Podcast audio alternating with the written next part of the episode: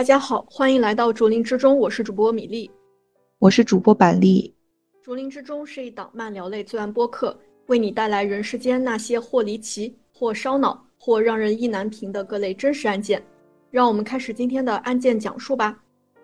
哎，板栗，我们今天要聊的这起案件啊，你肯定非常的感兴趣。就是你还记得三年前我毕业前的那段时间，我们不是经常去你家楼下的酒吧聊天嘛？然后呢，就有一次我就和你聊到了一起案子。哎呀，你当时那种全程目瞪口呆的样子啊，我现在还记得。而且我印象中，我们大概就这起案子就聊了一晚上。你还记得我说的是哪起案子吗？我记得，我记得那个关键词就很让人印象深刻，因为是囚禁嘛。对对对，就是那起案子。因为这起案子，就是它不仅案情非常的离奇，更让人觉得匪夷所思的，就是受害者在遭受迫害以后的一个反应。哎，那么今天啊，我们就再聊一聊这起案子。看看当时我们两个觉得那些没办法理解的点，今天能不能做一个解答？哎，那么也欢迎大家踊跃在评论区和我们一起讨论。哎，那话不多说，正式开始。二零零五年四月，正值春暖花开的时节，哎，这个时候的江苏省徐州市可谓是春花烂漫，美不胜收。但是啊，一个叫做李浩的二十八岁的小伙儿。啊，他可没啥闲情逸致欣赏春天的美景，因为啊，四月份呢，到了他退伍的时候了。李浩出生于一九七七年二月，是河南省南阳市新野县人。少年时期的李浩啊，家境中等，在很多同学都交不起学费的时候，李浩却从来不需要为此担忧。一九九三年的时候，十六岁的李浩就觉得自己不是读大学的料。便转到了洛阳市就读职业中专。他的性格啊是比较内向的那种，就遇到同班女生跟跟他开玩笑啊，他还会脸红。在一九九六年的时候，二十一岁的李浩就应征入伍了。当年十二月呢，他成为了武警部队徐州市消防支队沛县中队的一名战士。那么在服役期间呢，李浩历任过副班长、班长。并在一九九九年十二月被选调为了士官，哎，可以说他表现还挺不错的。李浩啊，他个头不算高，一米七二左右，但他的身体素质特别好。他还参加过省市两级组织的消防业务技能大比武，而且李浩啊，他熟悉各类破拆防爆工具的使用，一直呢就是这方面的业务尖子。而李浩的性格，我们刚刚也说过，他比较内向嘛。然后他平时呢就喜欢看一些小说，他最喜欢的看的就是惊悚类的小说。哎，那说实话啊，这种类型的小说我也爱看啊。比如说那个斯蒂芬金，呃，板栗肯定是知道的，超级爱看，呃，经常听你提起他。对，那么李浩在这个入伍以后啊，他还曾经回到老家新野县参加同学聚会，在有一次同学聚会上面。他喝了几杯酒啊，就感慨道：“哎呀，混个士官啊，没意思，我要干点大事儿。”那么在退伍之后，李浩就回到了河南老家，他肯定得找一份工作养活自己啊。但是这工作啊，不是说安置就安置的。在等待了一年多之后呢，二零零六年八月的时候，洛阳市退伍安置办就安排李浩到偃师市。质量技术监督检验测试中心工作，身份呢是工人。李浩呢也从二零零六年十一月就开始正式上班了。哎，李浩工作的这个单位啊，那可是个好地方啊，因为这个单位是属于事业编制，呃，就是事业单位，可以说是个铁饭碗了。啊，只要你按部就班的干下去，哎，那你这辈子算是非常稳健了啊。那么这里提一下。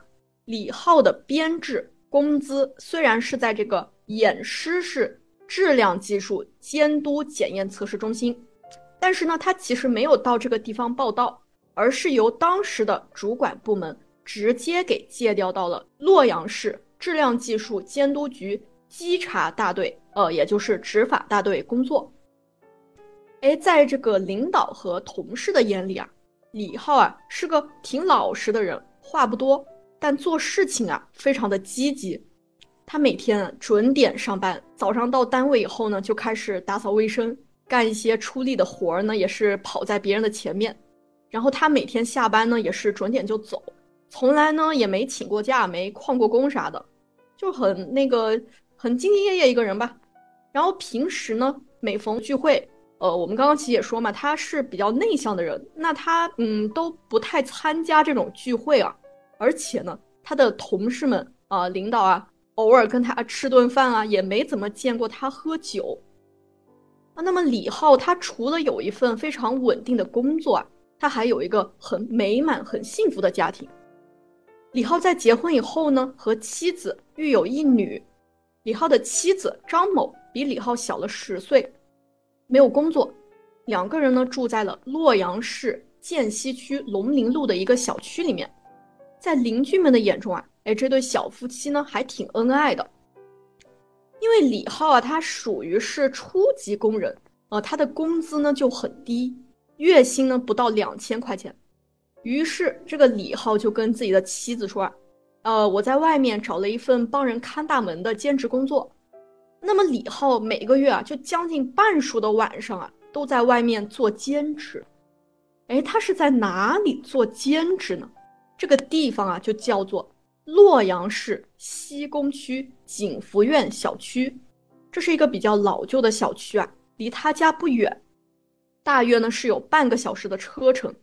但是李浩每天晚上来到这个小区以后啊，他并没有去看大门啊，而是径直前往小区二单元地下室里的一间房间里面。景福苑小区的老杨呢，他也在地下室里面租了一间房。有一次啊，这个老杨呢就到地下室拉电线的时候，准备去李浩的房间里面看一下，啊，结果这个李浩啊就训斥了这个老杨一通啊，就说有什么好看的。然后小区里面的另一位住户小张呢也觉得李浩这个人好奇怪呀，就大约是在二零一零年七月份的时候，小张呢就连续多日早晨出去跑步的时候啊，他就发现李浩的摩托车上面。用蛇皮袋子装着东西，蛇皮袋里面的颜色很深，还掉出了一些泥土。那李浩呢，就用摩托车就驮着这个蛇皮袋呢，就往外搬运。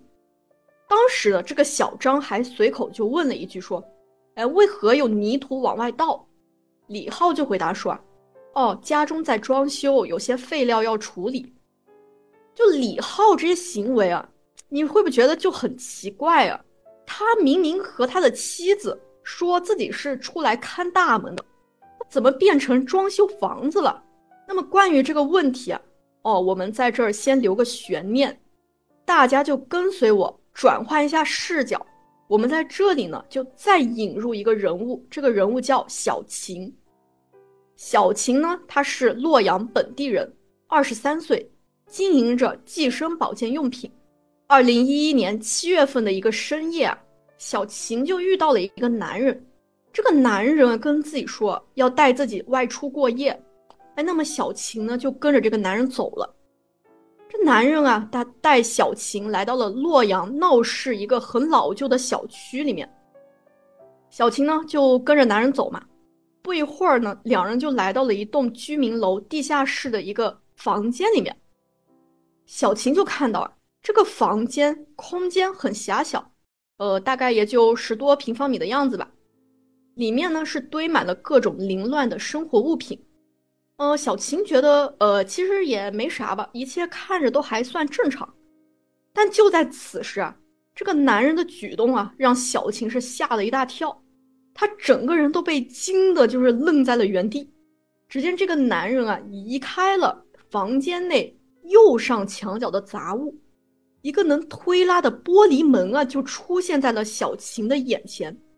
哎，只见这个男人啊，缓缓地推开了玻璃门，让小琴更加惊恐万分的就是，他的眼前啊，就赫然出现了一个深不见底的地洞。那么，也是从这个炎炎夏日的夜晚开始啊，小琴呢就人间蒸发了。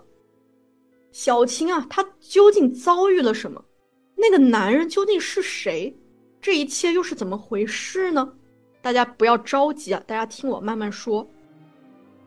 在看到小琴惊恐万分的样子，那个男人啊，终于是露出了真面目。他逼着小琴啊下到这个地洞里面。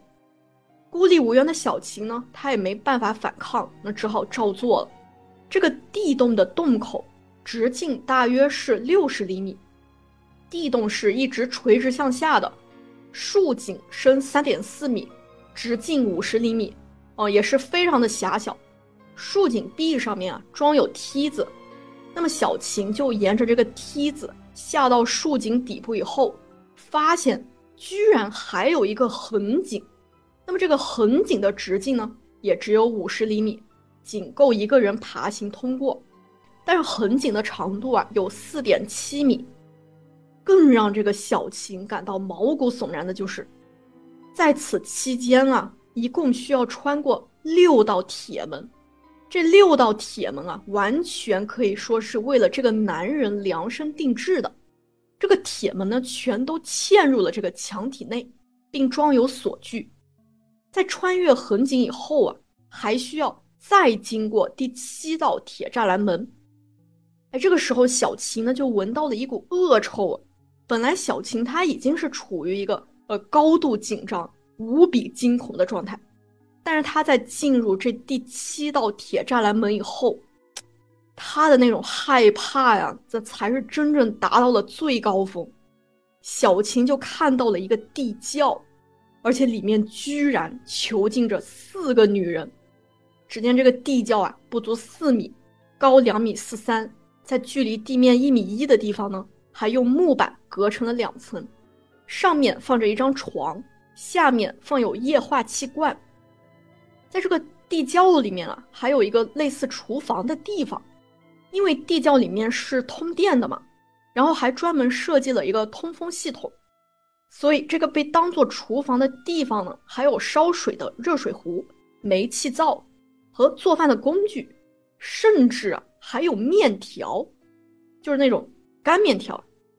在地窖的其他角落呢，还放着一台电脑和一些书籍。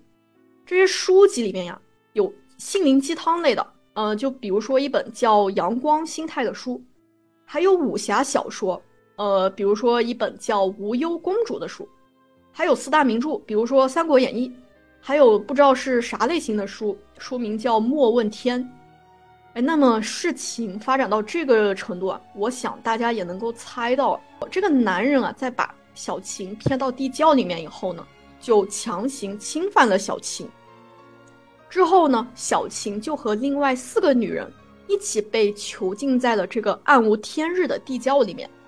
这四个女人啊，分别是十八岁的小段、十九岁的小江、二十岁的小张、十六岁的小蔡。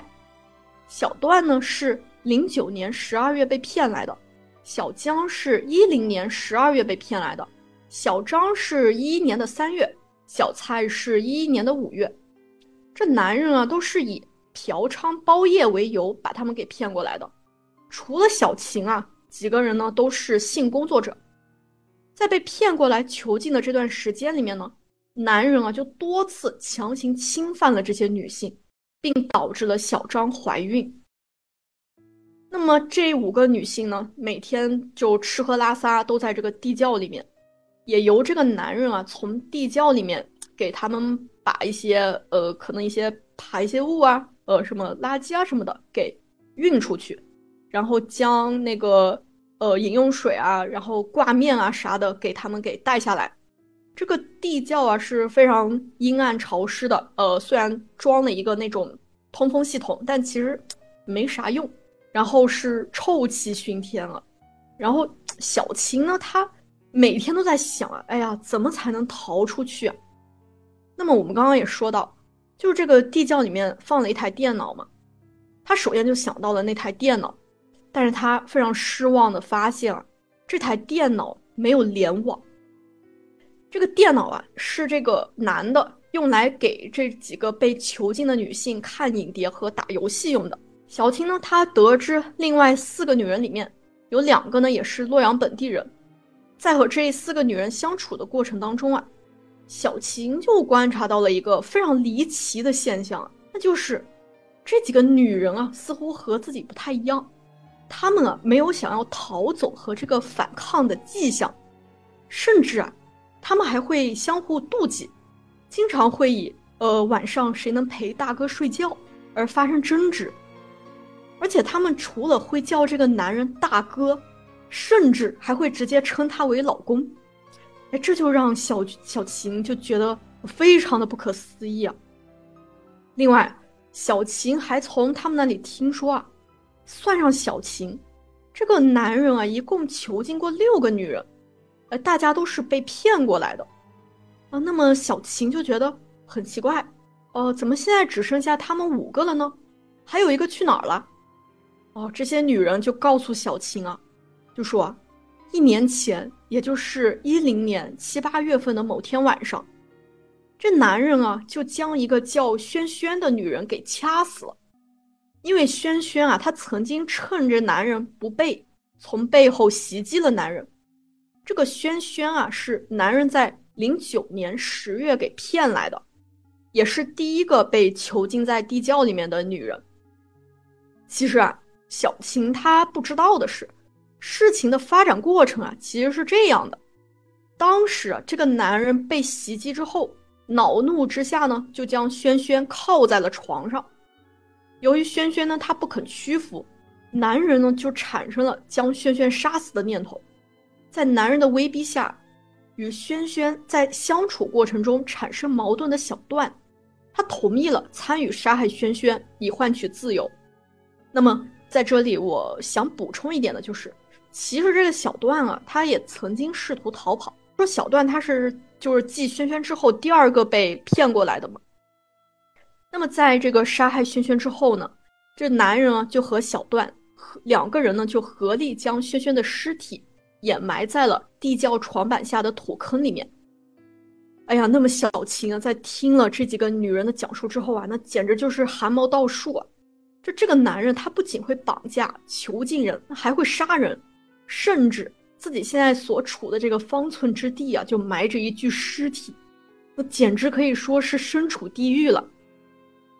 不过这个小晴没想到的就是，自己不久之后呢，将亲眼目睹更加血淋淋的现实。因为囚禁他们的这个男人啊，发现小蔡有妇科病，呃，就是年纪最小的这个人，当时不是才十六岁嘛。这小蔡呢，就因为呃生病嘛，他就不能进行一个呃淫秽视频的表演。这个男人就觉得小蔡啊没有啥利用的价值，于是就产生了让小蔡死掉的想法，并向这个小段、小江、小张、小秦流露了这种想法。那么之后，这个男人啊就利用小段等人与小蔡之间的矛盾。放任、纵容并伙同小段等人对小蔡进行了殴打，而且还采取了禁食、禁水，甚至，就就讲到这儿，我都觉得实在是讲不下去了。就他们几个人，甚至还嗯逼迫小蔡吃喝了排泄物啊，就非常的可怜啊！我的天呐，对，就哎，我觉得真是，真不是人，真不是人。就等等方式吧，就对小蔡进行了一个非人的虐待啊！在一一年七月底的一天呢，小段等人啊，他就再次对这个小蔡进行了殴打。哎，当晚的这个小蔡呢，就被活活的折磨死了。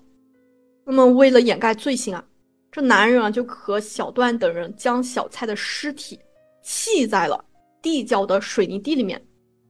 那么相当于是这个时候，呃。地窖里面就只剩下四个人了嘛。那么平时这个男的除了会强行的侵犯他们几个女性，然后还会把他们带到地窖上方的地下室里面，强迫他们进行网络色情表演。那么刚刚其实我们也提到嘛，就是这男的是因为呃小蔡有妇科病，然后不能进行这些呃色情表演，所以才想要小蔡死嘛。然后在一一年三四月期间呢，这男人就购买了电脑。视频头，然后在地下室里面开通了宽带，强迫被其控制的小段、小江、小张、小秦等人，在地下室里面进行淫秽视频表演，呃，其实说白了就是裸聊，然后以五十元三十分钟、一百元五十分钟的价格在互联网上通过 QQ 联系观看者。这男人是一共制作了淫秽视频文件五十余个，并通过支付宝、网银等等的形式，一共收取了观看费数千元。而且为了防范啊被囚禁的这些女性在色情表演的时候趁机求救，每次这个男人啊都会采取非常严密的监控措施。呃，就是说他就是由他来控制这个电脑。然后等裸聊一结束啊，他就赶紧就切断这个电源啊，就赶紧就带着这些女性就下那个地窖里面去了，就一点机会都不给他们。但是啊，这个网络色情表演啊，其实没有给这男的带来太多的收益。他觉得还是组织这些被囚禁的女性外出卖淫来钱更快。在一一年八月三十日至九月二日的期间呢，这男的就先后组织。被其控制的小段、小张多次到河南省洛阳市西宫区某宾馆，以及该宾馆马路对面的福利彩票店里卖淫，并收取二人上交的卖淫款共计七百余元。那么，在这个一一年的九月二日晚上啊，这男的又组织了小段、小张和被其控制的小秦到上述地点卖淫。那么，也就是这一天啊，小秦知道。自己逃走的机会终于是来了，在外出的过程当中呢，趁着三人不注意啊，小琴就呃赶紧跑掉了。那么在九月三日凌晨的时候，他就立刻向警方报警，告知了警方这两个月以来自己遭受的非人待遇。那么洛阳市的公安局接到报警以后呢，车站派出所的民警就迅速出警，找到了小琴，了解案情，就得知啊。还有另外三名女性被囚禁在小琴口中的地窖里面。那么洛阳市公安局呢，也是迅速成立了专案组，开展侦破工作。警方呢，他先是在这个小琴的配合下，于九月三日当日上午前往了小琴描述的小区，让警方啊觉得无比惊讶啊，也是让我觉得超级超级惊讶的，就是这个小区啊。它其实就位于原凯旋东路派出所附近。就如果这些女性，嗯，能够逃出来的话，哎，其实很容易求救嘛。那么警方呢，来到了这个案发地下室的外面，警方就看到这个地下室的位置啊，就挺隐蔽的。呃，其实我不知道板栗有见过这种呃居民楼下面的地下室没？我没有耶。你你能给我描述一下？其实我还挺难想象它是什么样子的。嗯。呃，我不知道是南方这种地下室，就居民楼底下的地下室比较少，还是我我确实我也没在南方见过。但感觉地下室都是停车场。对对对对，就不不会住人，对吧？就不是可以租出去当住家的这种。但但其实啊，呃，因为我在北京嘛，就北京啊，超级多这种地下室啊，就像我现在住的这个小区。呃，这栋楼底下就有一个地下室，它那个地下室吧，你站在那个外面，你是能透，就透过小小的一小条那个窗户看到里面的那个情况的，就里面也是正常租出去住人嘛，只是那个呃光线啊啥的，那肯定是呃比较暗的，但因为那个房租比较便宜嘛，就是也也有人会租地下室，就地下室，嗯，怎么说呢？嗯，你散步的时候，如果你留意的话，那你确实能看到里面是啥样。但是如果你呃就不太留意，然后你走得快的话，那你确实注意不到，因为它窗户很小很窄。那么这个警方呢就看到这个地下室位置很隐蔽，它仅有的一扇窗户啊已经被封死了，从外面啊是根本没法窥探内中详情的。那么警方呢就走进了地下室里面的一间房间里面。就推开了这个墙上的玻璃门，然后下到了这个竖井的底部，再爬行通过横井。警方在进入地窖之前啊，被囚禁在里面的小江还以为是男人回来了，还喊了一声：“大哥，你可回来了！”哎，直到确定来者是警察，这个小江啊才放声大哭。那么警方成功解救出了被拘禁于地窖内的小江，之后又赶紧呢是分别到刚刚提到的那家宾馆和那个福利彩票店，将这个呃就正在卖卖淫的这个小段和小张给解救出来了。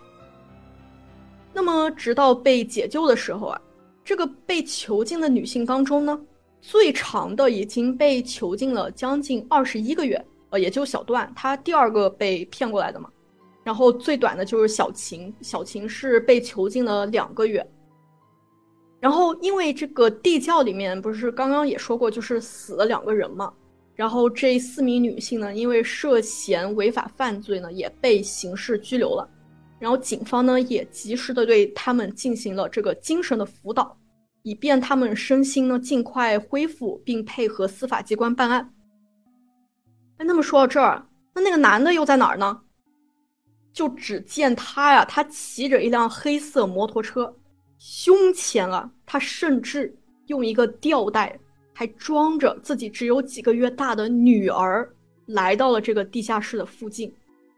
那么他看到啊，哎，嗯，怎么有警察在现场调查？他就赶紧吓得是掉头骑车就走了。那他其实他就意识到。哎呀，这事情败露了，于是他赶紧找到他妹妹啊，就将他这些年作案的经过和他妹妹是全部都吐露出来了。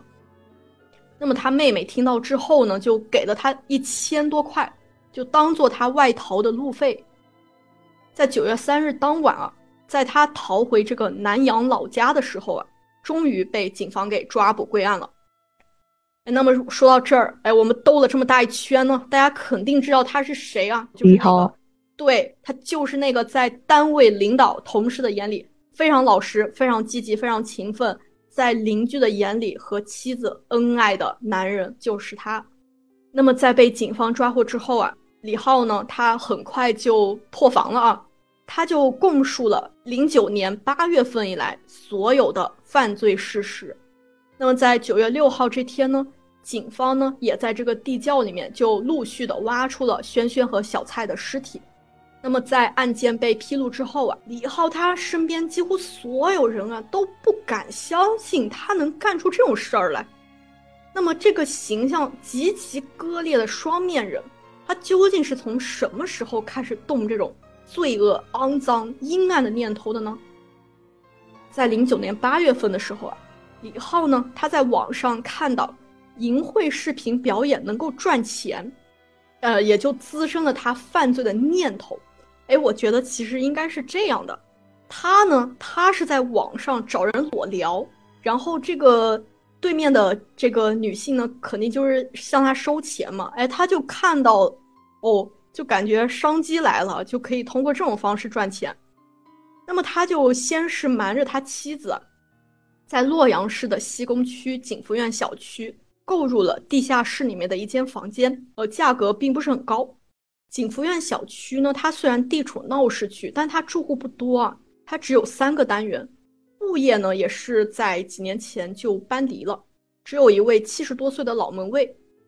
那么小区居民楼的每个地下室啊，都被分割成了十四个房间，小则四五平方米，大则十五六平方米。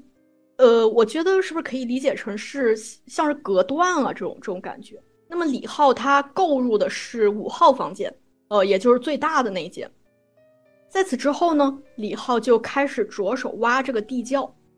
那么他挖掘和运土啊，大多是在晚上进行的。哎，大家记得李浩他之前是消防兵嘛？而这个土方挖掘啊，它就是消防兵救援业务技能中重要的一个环节。就说这李浩啊，他完全是属于把之前学习的业务技能给用到这歪门邪道上面去了。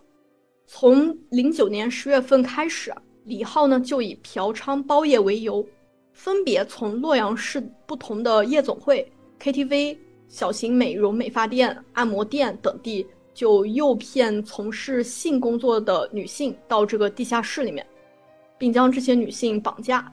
带到了事先已经挖好的这个地窖里面，并多次强行侵犯了这些女性。和诱骗小琴的时候一样啊，其他五名女性呢，也大都是在深夜被骗过来的。哎呀，我在这儿我再补充一个非常炸裂的信息啊！就这个李浩，他开始诱骗女性的时候，他挖那个地窖的工程啊，他刚刚进行到三分之一，他把这些女性骗过来以后，他居然是还让受害的女性跟着他一起挖。其实我挺好奇，他是怎么做到的？怎么做到让那些女生帮他一起挖这个地窖？对呀，就他是怎么洗脑，是怎么胁迫？我觉得实在是，嗯，太匪夷所思了。应该一开始还是用暴力去威胁他们。是是，他是用过暴力的，他他一直都在用暴力，就是在威胁恐吓这些女性。那么在这个囚禁女性之初啊，为了防止他们有力气外逃。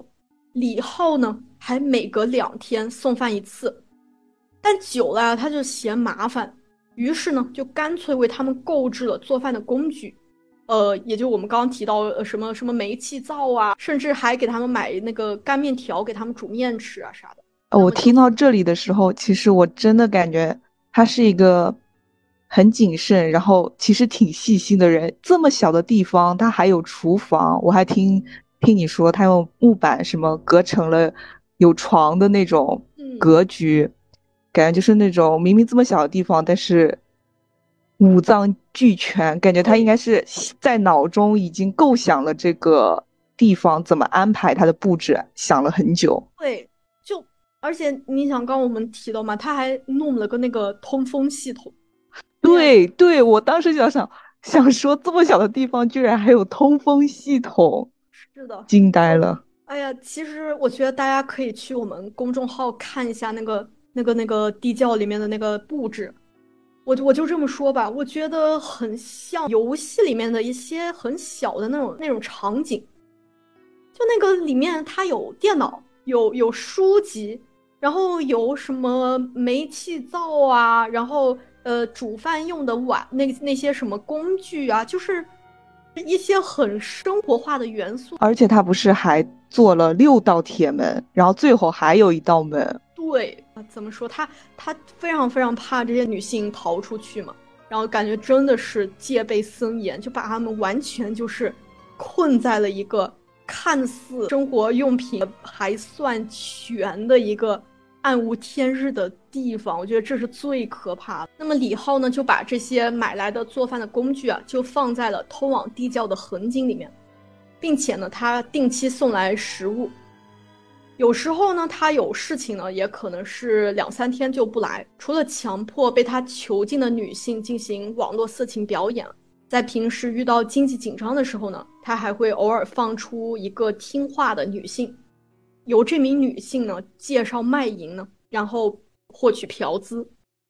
在经过一系列的侦查审讯之后，警方呢确认本案呢就是李浩一人所为。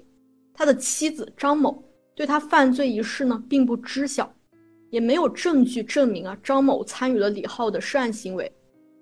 在李浩案曝光之后啊，记者呢也曾多次试图与李浩的妻子取得联系。呃，但是一直都没联系上。李浩位于洛阳市涧西区龙宁路某小区的邻居呢，就告诉记者，在媒体报道这个案件之后啊，李浩的妻子就很少在家属院中出现了，估计啊是去亲戚家或者是朋友那里躲避一段时间了。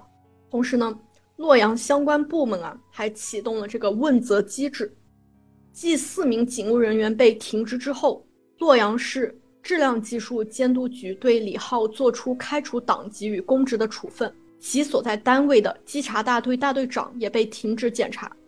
此外，洛阳市公安机关呢还采取了措施，进一步加大对全市小美容美发厅、小歌舞厅、小浴池、小旅馆、小网吧等五小场所的清理整治力度。在一二年十一月三十日上午。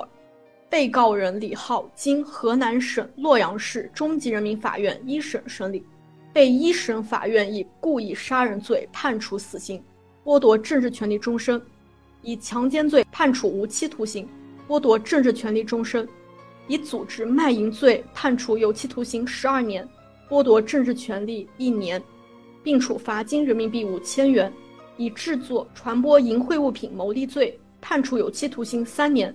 并处罚金人民币五千元；以非法拘禁罪判处有期徒刑三年，决定执行死刑，剥夺政治权利终身，并处罚金人民币一万元。宣判后，这李浩啊，他啊，我觉得他真挺不要脸的，他还提出了上诉。他怎么敢的？他怎么敢的？你就听听他犯的都什么罪啊？这每一条都真是够他死一万次的，都都不够。河南省高级人民法院经依法开庭审理啊，于二零一三年八月五日作出裁定，驳回了上诉，维持原判，并依法报请最高人民法院核准。最高人民法院依法组成合议庭，讯问了被告人，核准李浩死刑。洛阳市中级人民法院在收到最高人民法院核准被告人李浩死刑的刑事裁定之后，依法进行了宣判。李浩在洛阳市看守所会见了其近亲属之后，于一四年一月二十一日被依法执行了死刑。那么，另外啊，在这个李浩的胁迫指使下，被告人小段参与杀害两名被害人，被告人小江、小张参与杀害的一名被告人。均构成故意杀人罪，但是因为这三名被告是在受到李浩囚禁威胁的情况下被迫参与了这个犯罪，那么依法呢就应当减轻处罚，判决被告人小段犯故意杀人罪，判处有期徒刑三年；被告人小江、小张犯故意杀人罪，判处缓刑；被告人李浩的妹妹李某犯窝藏罪，判处缓刑。哎，那么另外啊。在对这个除了小琴的另外三名女子的调查过程中啊，警方啊就对一个点感到非常的惊讶哦，就是他们中的有的人呢还试图袒护李浩，而且还有一个点就让人感到很不解啊，就是被囚禁的这个这些女性啊，她事实上她完全是有可能逃离的。附近的居民就表示啊，就因为李浩他买的是。地下室里面的一间房间嘛，就是我我们可以理解为他买的是呃一个房子里面的其中的一个隔断。那么地下室一共是有十四个房间，呃，如果这个被囚禁的这些女性她大声呼救的话，其实住户呢是完全能够听到的，而且因为这个地窖只有四米深，那么经就外面经过的居民啊，就是呃如果他们喊的声音够大的话。呃，那么经过的居民其实也也应该是能听到的，但是就这两年以来啊，就附近的居民呢，他没有听到过任何异常的声音，而且像小琴一样，其他的几名女性，其实在被强迫外出卖淫期间呢，她她们呃也能够找机会逃走。但是除了小琴啊，没有人这么做过。有的女性还说，就是李浩对他们照顾有加，有有的甚至表示对李浩是忘记了恨。我觉得就很让人痛心的一点就是，就在这些女性失踪之后啊，他们身边的人就没有报案吗？还是说就根本没有人在乎他们去哪儿了呢？你知道我这个案件听到这里。我脑子里马上浮现出来的是哪个案子吗？是北九州那个很有名的囚禁的案子，因为那个案件的主凶他也是把受害人骗过来囚禁起来，然后对他们洗脑嘛，精神控制他们，然后让他们自相残杀。最后事情败露的时候，其他人也觉得好奇怪，就是，你应该是有一些机会可以出逃，或者是你起码可以。这么多人，他一个人囚禁你们这么多人，你们这么多人应该是可以去反抗他的。结果大家就是相当于就很乖乖的就听话了。是的，是的，很难理解。对，就北九州那个，我天，他那男的囚禁的是他们一大家子人，就包括呃老老父亲、老母亲，包括那个妹妹、妹夫，就他们还有男人，就是。就不像我们这个案子里面都是女性嘛，她们就是在男性呃面前，她力量方面可能就是生理上确实打不过啊，反抗不过这男的。但是北九州那个他他是有男性被囚禁的，而且不止一个。而且我记得有一个还是警察，应该是那种年富力强的。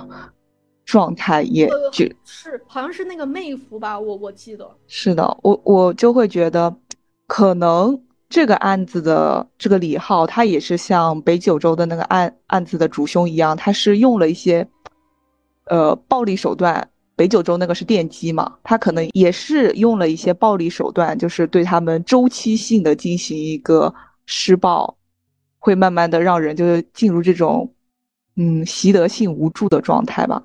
而且你你看一开始他掐死了那个轩轩，呃，相当于是那种杀一儆百那种感觉。那其他嗯被囚禁的女性看到这个肯定会想。如果反抗的话，那自己会不会被弄死？他肯定也害怕呀。是是的。就在一一年九月二十六号啊，那湖南荆州律师事务所合伙人张燕律师呢，他就前往了洛阳，他就准备为这个被李浩囚禁的这四名女子提供法律援助。这张律师就表示啊，就在这起案子里面，他认为更该被关注的就是那些受害的女性以及对边缘女性的权益保护。张律师啊，他也是一直致力于为女性维权嘛。他就像那个《法制周报》的记者就表示，他此行呢就是为了女性权益而战。确实，就这些女性其实都都是那个社会的边缘人群嘛，她们大部分都是这个性工作者。我觉得张律师这种举动真的就挺挺让人非常的佩服，就很必要。嗯，是的，是。然后，那么其实我们刚刚也。也提到嘛，就是为为啥这些女性就不逃离？那么网上呢也有很多人就有同样的这个质疑嘛。然后张律师呢，他就从这个心理学的角度就分享，他就认为这些女性啊，可能是在这个特定的因素下对加害者李浩产生的情感。张律师呢，就根据现有信息就分析，整整七重的这个铁门啊。还有这个复杂的这个地窖结构，再加上因为长期吃不饱饭而没有任何力气，这些都足以让被囚禁的女性啊对逃脱感到绝望，而且在随时随地都觉得有生命危险，又感到不能逃脱这个地方的时候呢，这个受害的女性就只有想办法来迎合李浩，以求活命。同时啊，这个这些女性呢，虽然她们能够用电脑，但是刚刚也说电脑是不联网的，呃，我说的是地窖里面那个电脑，他们就没法和这个外界取得联系，而且呃，就算他们在这个，嗯，就被李浩逼迫着去裸聊的过程中，他们能够用这个能联网的电脑，但是李浩他是对这些女性 进行一个非常严密的一个监控，那他们也没有机会啊。那么在这种信息不流通的这个封闭的空间里面。李浩就完全有可能对受害者进行一个洗脑，他就强行灌输自己的思想和理论。其实这一点就跟刚刚那个板栗提到的北九州那个案子非常像，就是不停的洗脑嘛，不停的灌输自己的那些，就强加在这些受害人身上的一些观点，就让受害受害人觉得就有一种习得性无助的那种感觉。哎，我觉得我我突然还想到一点，就是你说这些受害者的年龄，他都是比较小的，对对对对，就十八岁、二十几岁。像那个小蔡，我记得说他才十六岁，六岁，而且这么，而且这么小的年纪他就去从事这种性工作嘛，能可想而知他的，呃，受教育程度是比较低的，可能对这种事物的认知也会比较容易受其他人的影响。对，就他的。他的三观都还没有，还没有成熟，那他就小小的年纪，他就就被迫去做这些事情。那么张律师就觉得，就这些女性之间之所以啊觉得在被囚禁期间，李浩对他们呃照顾有加，那么是因为时间一久啊，就对这些女性而言，自己能够活命啊，完全都是李浩对自己的施舍，再加上李浩呃再给他们一点小恩小惠。他们就完全是忘记了自己的悲惨命运啊，就这李浩造成的，反而呢感激李浩。其实这个也也能联系到我们之前说的嘛，李浩呢还给他们准备了一些书籍，呃，给他们呃弄了一台电脑，给他们就是平时消遣的时候，呃打游戏啊，然后看影碟啊什么的。可能这些女性就觉得李浩除了在强行侵犯他们的时候，或者是呃打他们的时候，但别的时候对他们还算可以，甚至对他们可能还表现出一些仁慈啊什么的，他们就会误认为就李浩这人还是挺好的。那么张律师呢还表示，被囚禁的这些女子。他们的种种表现就完全符合斯德哥尔摩综合征，你你可能听过这个这个心理疾病吧？这个很有名。对对对，斯德哥尔摩综合征的成因呢是有两个，一个就是人们对死亡的恐惧，为了保命啊就不得不去迎合加害者，对加害者谄媚；二是人性中呢有对强权的屈服和膜拜。张律师就表示啊。这些从事性工作的女性啊，是身处一个灰色地带，又往往呢不能以真实的身份示人。那么，其实这个就解答了我刚刚提出的一个疑惑，就为啥他们失踪之后，他们身边的人都不赶紧去报警呢？是不是他们身边的人没有注意到，在他们失踪之后啊，这张律师就说，他们供职的这些场所啊，和他们曾经的那些姐妹。也极大可能都不太敢报案，因为他们本身就是处于一个灰色地带嘛。就他们如果报案的话，那他们本身是不是也会被查呀？也会被就是被法律制裁啊什么的，怕被牵连。对对对。那么事实就证明了，就这个边缘女性的生命安全已经成为了当前社会治安一个不可回避的话题。那么除此之外，有着十多年刑侦经验的老刑警郑胜利也说：“他说，据我分析啊，李浩啊是善于和人沟通的，他对这些女孩们的洗脑是很成功的。啊，这一点我就觉得非常割裂。你知道为啥吗？因为之前我很多次提到过，李浩这人就是沉默寡言，对他比较内向，就甚至有人说他几乎不主动跟人打招呼，不主动跟人交流什么的。”嗯，你就说，他真的是太割裂了。这个人，那他怎么又善于跟人沟通了呢？在这个囚禁女性的时候，不过他这人本来就挺割裂、挺双面的，我感觉是。那么再其次啊，就李浩啊，他不是强迫了呃受害的女性参与了对另外两个被囚禁的女子的杀害吗？李浩呢，呃，相当于就是借此控制了他们的心智。意思就是，哦，你也杀人了，你的把柄也也落在我手里了，那你看你敢不敢逃吧？你逃了，你也是杀人犯了，对吧？他肯定是这么洗脑，就像那个你刚说那个北九州那男的，当时也是这么洗脑那个纯子嘛，就是他那个情人，也是说，你看看你你不是跟着我杀了这么多人吗？都杀了你那么多家人了，你去报案了，报案了你也是杀人犯，你也是死刑，他不也这么就威胁吗？这样就能说得通，就是是那个小段吧，就是比较对对对，受他胁迫做了，帮他做了很多事情。是，而且其实我之前为啥要补充那个小段？他其实一开始他也是想过要逃走的。其实我就想说，就大家一开始都正常人，真的，大家都是正常人，但是被李浩就这种长时间的各种精神、肉体上的折磨弄下来，都不正常了。是，而且不是，我记得警察找到他们的时候是小江吗？呃，见到警察是他说那个大哥你回来了，回来了。对，然后但是他发现是警察以后，立刻就放声大哭。我觉得，嗯，他还是心里还是希望、渴望出去呢。肯定是渴望的。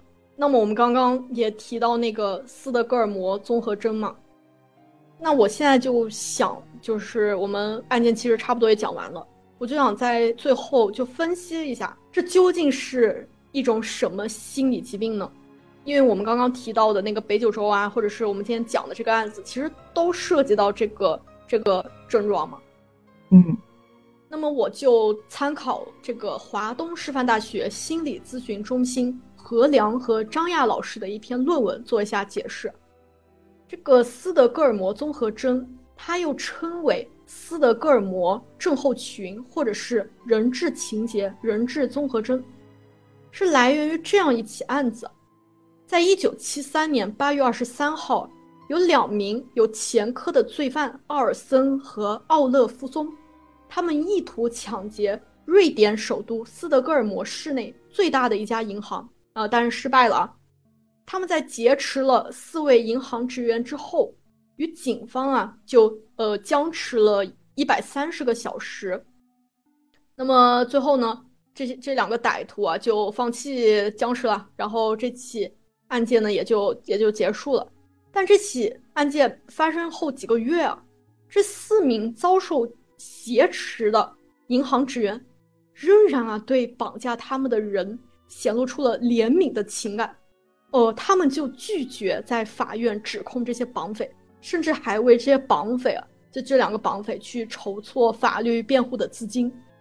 哎，他们都表示啊，自己不痛恨歹徒啊，并表示他们对歹徒非但没有伤害他们。却对他们照顾有加的感激，而对警方呢，则采取一种非常敌对的态度。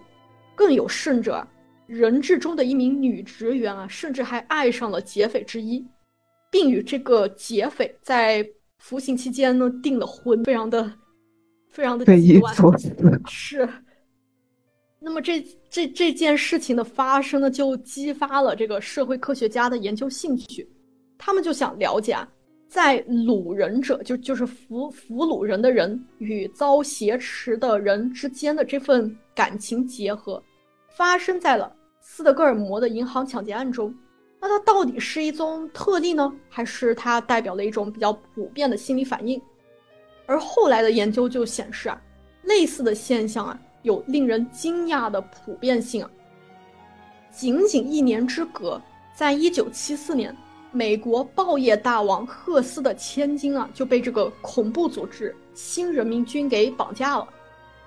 但但这个这个千金啊，他最后居然是自己也穿上了军装，参加到了抢劫银行的队伍中，然后对恐怖分子还表示了感谢。这，嗯，就由于这些就是受害者屈服于施暴者的现象，就被世人所关注和研究。那么，始于斯德哥尔摩人质绑架事件以后呢，人们就将这种受害者看似自相矛盾的心理表现命名为了斯德哥尔摩综合征。研究者后来就发现啊，这种症候群的例子啊，可见诸于各种不同的群体当中，从集中营的囚犯、战俘，再到遭受虐待的受害者，呃，也就是我们今天讲的这个案件里面的这些受害女性嘛。那么，到底是什么样的原因导致了这种特殊的心理现象呢？通常来说啊，西方心理学家是这样解释斯德哥尔摩综合征的：看似矛盾的心理现象，在其中，绑架者也就是施暴者和人质也就是受害者之间形成了一种积极的情感连接。呃，考虑到受害者他曾经忍受着令人恐惧的苦难遭遇。这种积极的情感连接似乎发生的不可常理。斯德哥尔摩综合征患者呢，体现出了以下三个特征。那你也可以看一下是不是匹配我们这个案件啊？第一个就是受害者对施暴者有积极的情感连接；第二就是受害者对营救当局表现出了恐惧、不信任甚至愤怒的态度；第三就是施暴者。对受害者有积极的情感连接，好像他们将其看成是普通人一样。但，并不是所有的人质案件都会产生斯德哥尔摩综合征啊。这种心理现象的发生是有条件的，一般来说啊，必须满足以下四个条件才会产生。第一个就是个体在被俘状态，就就是在被俘虏的状态，无法逃出，且依赖于。俘获者生存，俘获者成为控制被俘者基本生存需要以及生命本身的那个人，这非常符合我们今天讲的这起案件。就是这些女性，咱先不说别的，就是她们像吃饭啊，她们那些食材啊，她们饮用水，她们完全就是靠着李浩给他们提供嘛，对吧？就相当于你维持生命的那些。食物啊，那些水水的来源，你就指着李浩这一个人了哦。他要是不开心了，他断你几天粮，断你几天水，那都是有可能的，对吧？对。第二就是人质与其他人隔离，可以获得的仅仅是绑架者的想法，绑架者呢将会屏蔽掉一切来自于外界的信息。那这一点呢也非常符合我们今天讲的这起案件。就他们呃在物理层面上是被囚禁到一个地窖里面嘛，然后在精神层面上，那他们每天呃接触到的外界的唯一一个活人，那不就是李浩吗？对吧？对，所以完全就是李浩说啥是啥了，完全由李浩来掌控这个局面了。感觉李浩是他们和世界的唯一的连接。嗯，对。然后第三个就是绑架者威胁人之生命。并使其认识到他们有这个能力，人质呢就认为与绑架者结盟会比抵抗他们更加安全。哎呀，这点呢就更明显了，因为当时最开始的时候是只有李浩，然后轩轩，然后小段三个人嘛。轩轩是想是想从后面袭击李浩，然后逃走，但李浩就把他铐在那个床上嘛，然后就想把轩轩给弄死。我觉得他就是想。呃，做给那个小段看，他当时看到了这个李浩对轩轩做的一切，我就觉得他肯定是被吓死了。就那有什么办法呢？那李浩威胁他，他就只能去照着做，就去参与杀害这个轩轩嘛。所以你看他后面也是，呃，就主要是参与到杀害小蔡的那个案件当中。其实我觉得真的都是有原因的，他完全一开始就是被这个李浩给唬住了，然后后面就越演越烈了。那么第四点啊就是人质在看到绑架者对其施予了一定程度的仁慈，而这种仁慈啊是形成斯德哥尔摩综合征的基础。不过人质啊把这种减少的虐待行为误解成了仁慈和友善，并因此对绑架者怀有感激的心态。如果是只有虐待和惩罚，那么人质只会反映出恐惧和憎恨。哎，那么我们其实刚刚也说很多遍嘛，就这李浩呢，他相当于是在强行侵犯你啊，或者是逼着你去卖淫啊，或者是给你施加暴力之外，他平时还会给你一些打引号的甜头，就是这些被囚禁的女性呢，就可能把这些。甜头就误解成了是李浩的一个仁慈和友善嘛？这头听起来是很是很符合我们今天的案件。其实我之前是听过斯德哥尔摩综合症的，呃，但是我没有特意的深入的了解嘛。今天听完以后，我感觉，嗯，首先肯定是有一个比较系统的了解了，而且我会发现跟我们之前说的那个受虐妇女综合症，它也是有一定的。相似之处的，嗯，只不过那个综合症可能会更在于特殊的一个范畴内吧，就是针对受虐的妇女这一块嘛。但是那个斯德哥哥尔摩综合症的话，它可能就是受用的范围会更广一些。这种心理，之前就是在那个邓如文那个案子中的那种心理现象，我觉得应该更多是发生在比如说呃家暴啊这种场景里面，而这种斯德哥尔摩综合症真的。但凡啊，但凡这种施施暴者，就是他存在这种打引号的天时地利人和这种条件，那其实这斯德哥尔摩综合征它都是有可能发生的。你觉得这种这这种心理现象能预防吗？我觉得很难，因为它是它那种环境要素的影响力太强了。我感觉就是你跳脱出来，你会觉得很好去。理解他，或者是很好去破解他，但是我觉得处于那个环境之下，人就是很难有意识的去反抗。我刚刚觉得斯德哥尔摩综合症和受虐妇女综合症它很像的一点就是，呃，这个加害者很有可能就施暴者，他是受害人和世界的一个唯一的联系渠道嘛。嗯，我觉得这个让人很很容易会。产生一些自我怀疑，或者是他的意识会变得跟常人不一样。当然，我们很幸运啊，我们没有经历过，但你确实比较难设身处地的去想象。尤其你像那个斯德哥尔摩那个案子里面，那个女性还跟那个绑匪最后是结婚了，甚至甚至走到了这一步。而且他们呃也有说到，就是和嗯。加害者结盟可能会对自己更有利嘛？还有一点是，中间加害者让他们也去协协助犯了案、犯了罪。我觉得这会不只是说，呃，我可能比如说这个小段也好，他会觉得我跟这个李浩结盟好过和其他的女生结盟。对，这是一点以外，还有就是我和李浩结盟好过于我去求助警方，因为我已经成为了一个，我也成为了一个加害者嘛，他可能会被洗脑这样认为，所以他是两方的一个求助的一个渠道都被切断了吧？是的，哎，其实就刚刚说到那个日本那个案子嘛，然后我是想说，其实之后我可以给大家再做一期案件。这起案件是发生在日本一个叫尼奇的地方，尼是那个，呃呢字不要口字旁那个尼，然后奇是一个山字旁一个奇怪的奇那个地方。其实这个案件超级有名，就可能有一些听友是听过的，就因为日本他做过一个一系列的纪录片叫《未解决事件》嘛。之前我看过，但现在我看，嗯，就那个 B 站上其实已经搜不到这个视频了。那个案子也超级超级离奇。